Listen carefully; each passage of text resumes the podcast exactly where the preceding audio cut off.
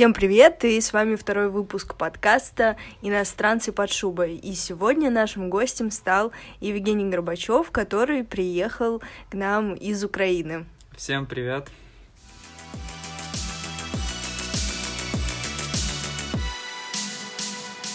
Женя учится в высшей школе экономики на втором курсе на программе дизайн.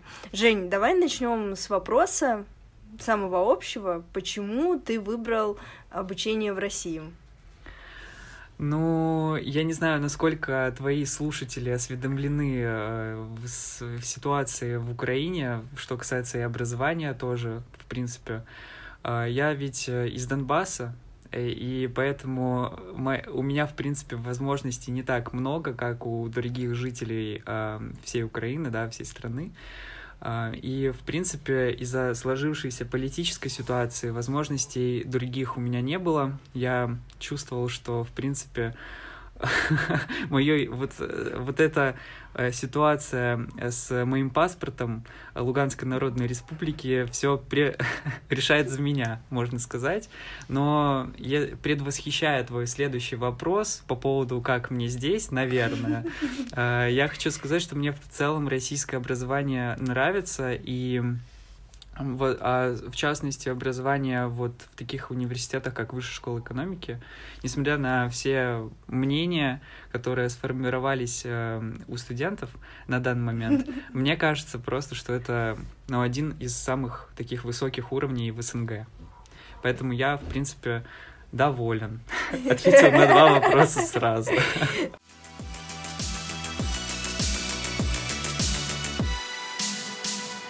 Вообще, мой следующий вопрос был, был бы, но ты меня опередил, но он был бы про то, почему ты там не выбрал поступить куда-то в Киев, в Одессу. Угу. Ну, тоже это вот от, отчасти все было предначертано э, кем-то другим, а не мной. И у меня же э, не, нет украинского паспорта, что в целом усложняет вообще ситуацию с поступлением в украинский вуз. И когда я мониторил вообще возможные варианты, в принципе, э, для дальнейшего обучения, я рассчитывал как раз-таки на какие-то вот смотрел на отзывы, смотрел на э, то, какая обстановка в принципе в университете складывается. И я мониторил также и украинские вузы, но комментарии меня не сильно впечатлили. Э, ча часто как, как раз-таки для, помимо творческого задания, которое нужно было сдавать как в России, так и в Украине, э, нужно было сдавать какие-то общие экзамены по типу ЗНО. Угу. И... Это как э, ЕГЭ. Да, как в ЕГЭ. России. Как ЕГЭ в России, и поэтому мне, в принципе, идея сдава... сдачи экзамена не, не сильно симпатична была, поэтому я решил, что Россия в этом плане точно выигрывает как место для обучения и дальнейшей жизни, в принципе. Но ты без проблем поступил со своим паспортом в Россию, ну, в вышку. Да.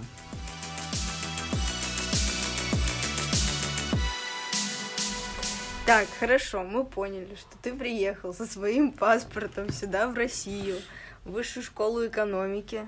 И что? Как тебе в общежитии? Uh, слушай, ну вообще uh, то место, откуда я приехал, оно не подразумевало, в принципе, никаких uh, межнациональных коммуникаций. И поэтому это было вообще, ну, действительно и есть э, невероятным каким-то опытом, э, просто, как говорится, improving myself, вот, и реально то, какой фидбэк я получаю иногда общаясь по-английски с носителями там, ну, плюс-минус носителями английского языка, мне тоже очень полезен. В общем, я вижу лично и склонен, наверное, выделять только плюс, потому что минусов как будто каких-то таких-то каких-то таких э, сильных. Хорошо. Хорошо. Ну, кстати, можно подметить, что ты живешь в довольно многонациональной, многокультурной квартире, можно, можно так сказать. Ну, я бы так не сказал.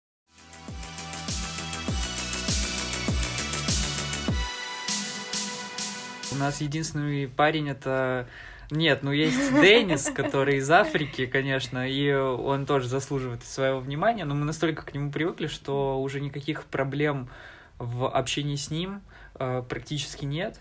Единственное, что он там когда-то любил там жарить хлеб. Вот, кстати, про кухню, ну, про кухни разных культур мы поговорим дальше. Хорошо.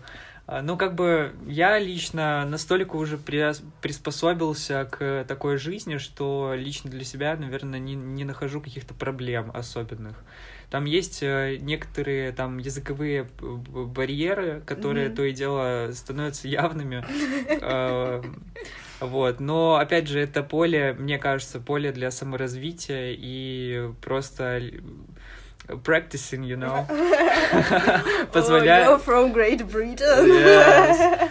То есть позволяет как будто стать лучше в том, где ты условно не был лучше. И возвращаясь немного к твоему вопросу а, про то, ну как, здесь, ну, в Алчевске действительно меня окружали люди, которые... Эм... Алчевск — это твой родной город. Да, да, да, это важно было отметить, да, я из Алчевска, а, Волче... Это Алчевск, это такой небольшой город, максимум людей, максимальное количество людей, которые там было, это 100 120 тысяч человек, это в лучшие времена, потом случилось э, то, что случилось, война, и сейчас э, там, ну, может, 1070 есть.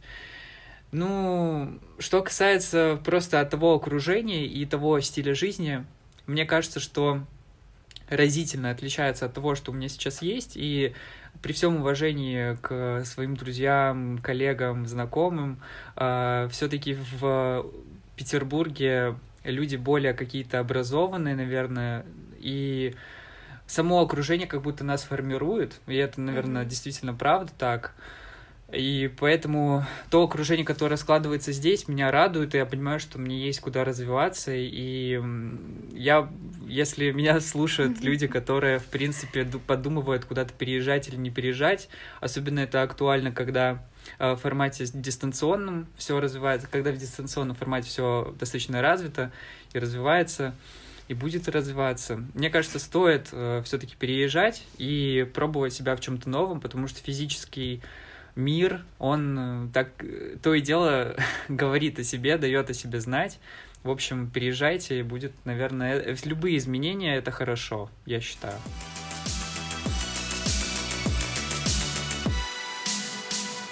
Хорошо, смотри, вот если отталкиваться от темы э, того, что окружение на тебя влияет, повлияло разнообразие э, национальностей э, в твоей квартире на тебя? Потому что у вас же, ну вот есть Денис, да, из Африки, есть э, парень из Турции. Угу. Хусейн. Хусейн, угу. да. А, есть парень... Э, из Уфы. Из Уфы.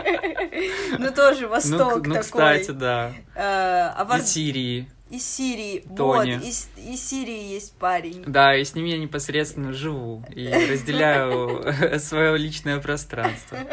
Нравится? Он?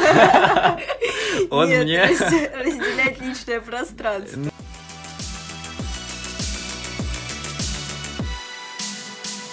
Ну, я вот комфортно, не... Ну, мне кажется, что достаточно комфортно, хотя все-таки это не, не сравнится с личной какой-то комнатой своей, где ты можешь делать практически все, что угодно, но э, в принципе, мне кажется, по натуре человек такой, который может э, ну, уважать чужие интересы и стремиться, чтобы уважали мои интересы. И вот на грани вот на вот этом балансе, мне кажется, достигается определенный вот такой вот уровень отношений, когда ты в принципе, живешь в комфорте, ничего тебя не беспокоит, и даже если какие-то мелкие там бытовые э, проблемы там то и дело возникают где-то, ты mm-hmm. как бы с ними, ну как, ты с ними э, сродняешься, принимаешь их, и, и как бы просто живешь э, дальше. У меня, наверное, тоже есть какие-то проблемы, которые там могут быть заметны людям, которые со мной живут.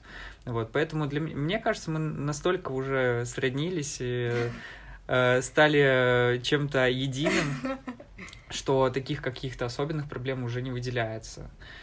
Вот, да.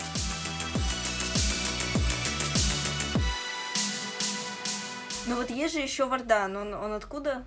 Из Армении. Вот, он из Армении. И почему я про него вспомнила? Потому что он часто готовит свои какие-то национальные штучки.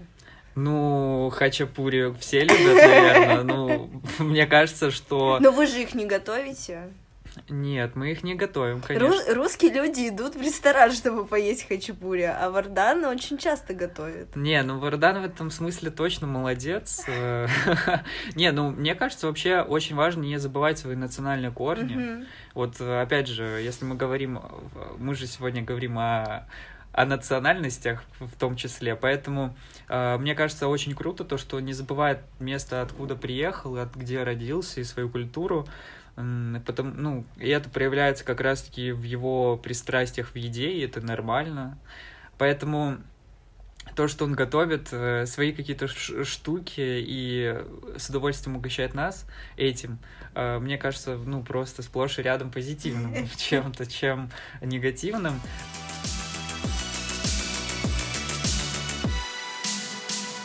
А ты как э, носитель украинской культуры готовишь что-то такое традиционное? Ну, вообще, что касается кухни, вот наконец мы подошли к этому, да, вопросу. А, мне кажется, что граница, конечно, конечно, между русской едой и украинской едой, она очень-очень размытая. И потом, ну, просто условно, если говорить о борще, то борщ, в принципе, готовится и в России.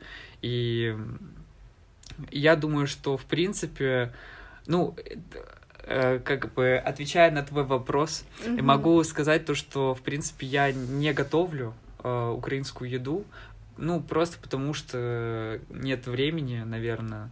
Но, ну было бы интересно, кстати. Вот я готовил кутью. Я не знаю, насколько это является рождественскую кутью. Да, я знаю, что это. Кто не знаю, насколько это популярно в России. Ну, вроде как не так сильно популярно, как в Украине. И, ну, лично я, когда общался с россиянами, говорю, вот, mm-hmm. я хочу сделать, они такие, что это? Ну, то есть, некоторые люди даже не знают. И я готовил, и мне это просто напомнило о каком-то своем детстве. А я, я спрашивал рецепт, рецепт у бабушки, наверное, поднялся в глазах у бабушки на две ступеньки просто выше, то, что я сам готовлю, и такое сложное блюдо. Но оно оказалось совсем не сложным, и я получил реально большое удовольствие от этого. Но я не выделял какую-то прям вот а, то, что это украинское блюдо. Mm-hmm. Я просто вот готовил то, что в целом мне близко, то, что мне нравится, и поэтому, наверное, наверное, как бы нет, наверное, больше не. Я просто готовил и готовил, и все, просто для удовольствия. А вот возвращаясь к теме кути, ты не думал то, что тебе приятно, то есть тебе это близко и как-то по-родному, вот как раз-таки потому, что ты из Украины? Угу. Ну, наверное, да. Я ощущал то, что это действительно пласт какой-то вот э, моей истории. Это вообще само блюдо мы же готовили практически практически каждый год, э, вот как раз-таки к Рождеству. И у меня это сильно отпечаталось именно в голове, как э, что-то такое вот э, действительно украинское, колядки, там mm-hmm. вот эти все щед... щедрик, щедрик, щедрик, щедрик.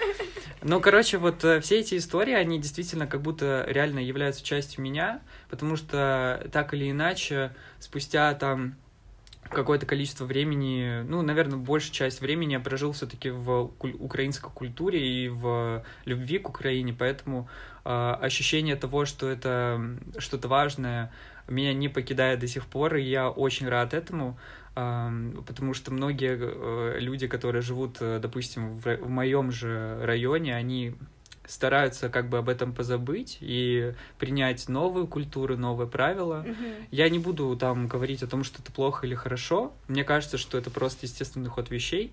То, что люди там живут, и как бы, ну, это их... Ну, у каждого это их своя дело. жизнь, свои взгляды. Да, они, может быть, себя там уже по-другому ощущают. Mm-hmm. Но что касается меня, конечно же, да, это для меня часть, э, которая является неотъемлемой, и мне очень радостно от того, что у меня есть вот такая вот возможность вернуться в какую-то вот такую вот атмосферу э, детства украинского такого, э, украинской атмосферы. Ну, мне она кажется очень приятной, такой доброй, щедрой.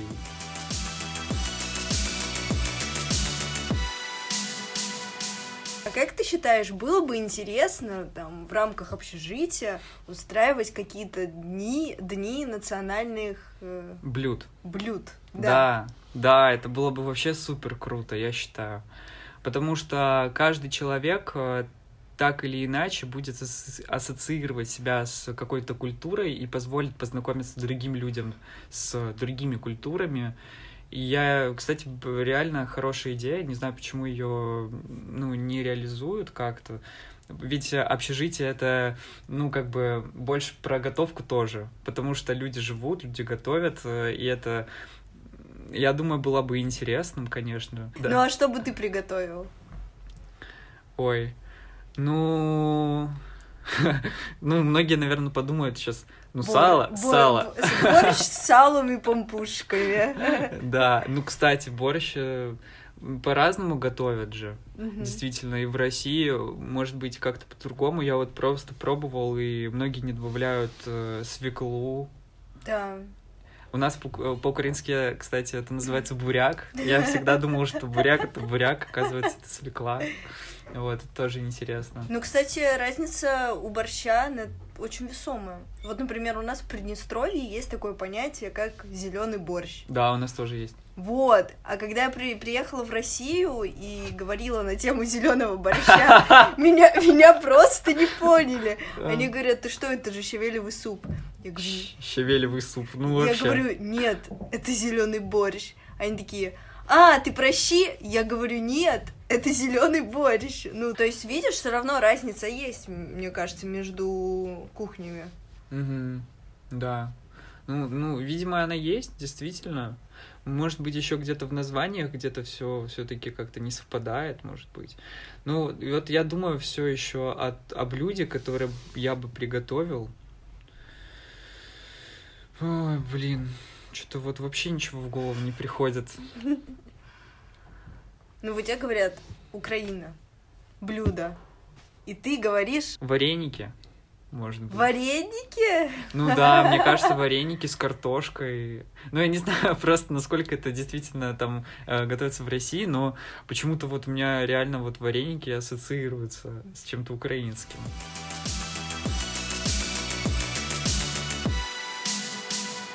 Вот такой философ у нас сегодня побывал в подкасте. Спасибо Жене за то, что он пришел и поделился своими мыслями, эмоциями, даже где-то воспоминаниями.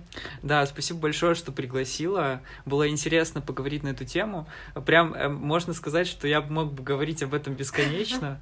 Почему-то у меня сейчас складывается такое ощущение. Спасибо большое. А, вот, в следующий раз э, пригла... приглашай кого-нибудь тоже интересной стороны будет интересно